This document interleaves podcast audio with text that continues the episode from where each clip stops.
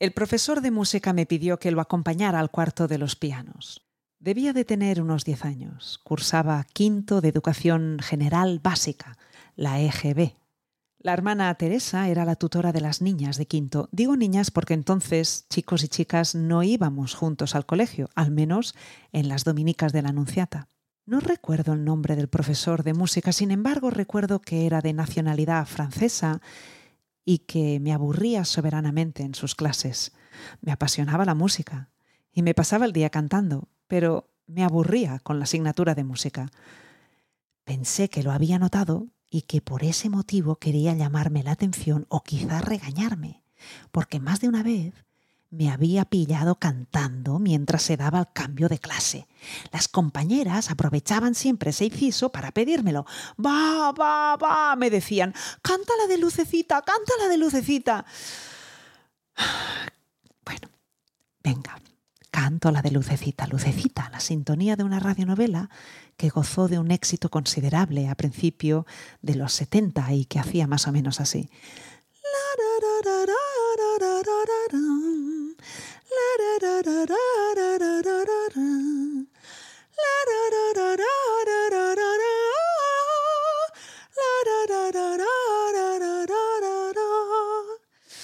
En casa, excepto por Semana Santa, la radio siempre sonaba.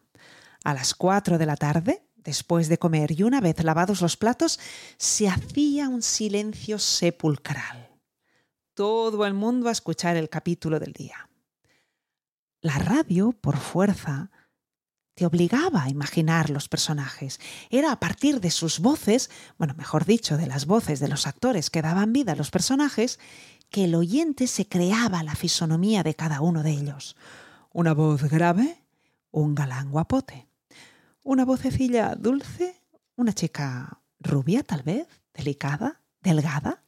Una voz ronca, el malo de la historia. Una voz fuerte y punzante, el personaje autoritario. La voz no solo te permitía crearte un físico a la carta de los personajes, sino que además te informaba de su personalidad. Lucecita estuvo muchos años en antena y tuvo tanto éxito que incluso se hicieron revistas semanales. Pero aquí se acabó la gracia. Me llevé una gran decepción al ver las caras de unos personajes que nada tenían que ver con la imagen mental que yo me había construido de ellos. Los personajes que aparecían fotografiados en la revista Lucecita no eran los míos no eran aquellos que yo visualizaba mientras oía sus voces a través de las ondas.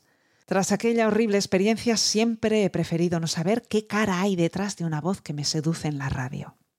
Después de haber cantado el pedacito estrella de la sintonía de Lucecita, me fui al famoso cuarto con el profesor de música francés y allí entre aquellos dos pianos verticales del año de la catapún y dos colchones llenos de polvo que sin faltar a la cita debíamos poner en fila y de pie en el otro paño de la pared una vez acabada la clase de gimnasia, por primera vez en mi vida me dijeron que tenía muy buen oído. Yo no sé si eso de tener buen oído lo entendí demasiado en aquel momento. Estaba más pendiente de ver si finalmente me echaba la bronca el profesor me pidió que lo explicara en casa, me hizo hincapié en ello y que dijera a mis padres y que les pidiera que me llevaran a clases particulares de solfeo. Clases particulares de solfeo. Pues bastante trabajo costaba llegar a final de mes como para pedir a mis padres que me llevaran a ningún lado a tomar clases particulares de nada. En casa, la única música que sonaba si es que se le puede llamar música, aunque solo sea por la cadencia percutiva, era la de los motores de las máquinas de coser. Mi abuelo, por parte de madre, trabajaba como encargado de una fábrica en Calella de Mar, como sereno en otra fábrica, y dedicaba los domingos, no por placer, aunque le gustaba mucho, a proyectar las dos películas de las sesiones de tarde y de noche que daban en el cine de nuestro pueblo. El pueblo donde ellos habían emigrado a los 11 años de edad. No tenía un oficio concreto mi abuelo. No lo tuvo nunca, pero sabía hacer de todo. Mi abuelo era eso que hoy llamamos un perfil multidisciplinar. Tan multidisciplinar era el abuelo Joan que incluso fue capaz de construirse su propia casa. Se dedicó a ello en cuerpo y alma los fines de semana durante siete años, entre trabajo y trabajo, y con la ayuda, claro, de la Yaya Catalina, que hacía, pues, las veces de peón. La Yaya, la mamá y las tres hijas, y a ratos muertos también el abuelo, trabajábamos en casa donde, en un porche cerrado que antes de serlo fue un patio, teníamos los telares. Ocho máquinas de coser, ocho overlocks. Montábamos, cosíamos, cortábamos, pulíamos y embolsábamos las bragas.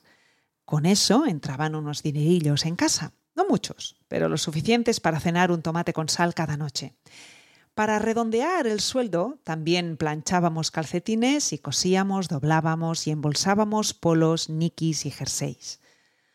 Hablo de cuando tenía entre 6 y 10 años. De aquella época conservo un callo en el dedo corazón que me dejaron en herencia las tijeras con que cortaba la goma que enlazaba braga con braga. Conservo también un puñado de recuerdos imborrables de una infancia que no cambiaría por nada del mundo. Tenía la absoluta certeza de que sería cantante. Es más, sabía que lo era. Me sentía cantante y así lo expresaba cuando me preguntaban ¿Y tú, bonita, qué quieres ser de mayor? Yo soy cantante, respondía. Cantaba cuando iba a la montaña. Cantaba al subir por la riera hacia la fonda San Jaume. Cantaba al caer las tardes de verano, sentada en uno de los pilares más altos de la escuela, desde donde veía unas puestas de sol impresionantes. Cantaba la salida de la iglesia, los domingos. Cantaba cada día en el recreo, en el cambio de clase, en el centro excursionista de verano con el CAU o en el centro cultural del pueblo, por fiestas o en Navidad. No me daba cuenta y cantaba. Cantaba incluso en la mesa, mientras comíamos. Cantaba hasta que el avi Juan me reñía. ¿Es que se canta en la mesa cuando se come? me decía. Y yo le miraba y ni resollaba. El abuelo me hipnotizaba. Un solo gesto mirada o palabra y me quedaba muda.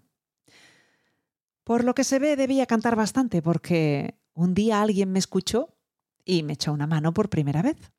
Ese alguien se llama Perafort, un músico totalmente desconocido al que, aun teniendo el derecho de adjudicarse el papel de verdadero descubridor de Nina, jamás le he oído decir ni una palabra sobre ello.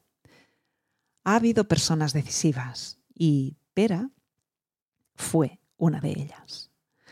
Han pasado 40 años desde que subí a un escenario por primera vez y gané un sueldo de 7.000 pesetas que no sabía ni cómo agradecer. Y es que años antes, vendiendo zapatos, mi primer trabajo remunerado, ganaba un sueldo de 14.000 pesetas y 7.000 las daba a mis padres. 7.000 ganar 7.000 pesetas en un solo día por cantar durante tres horas fue una experiencia que tardé mucho tiempo en entender y digerir. 40 años no son muchos, pero cuando miro atrás empiezo a sentir un poco de vértigo.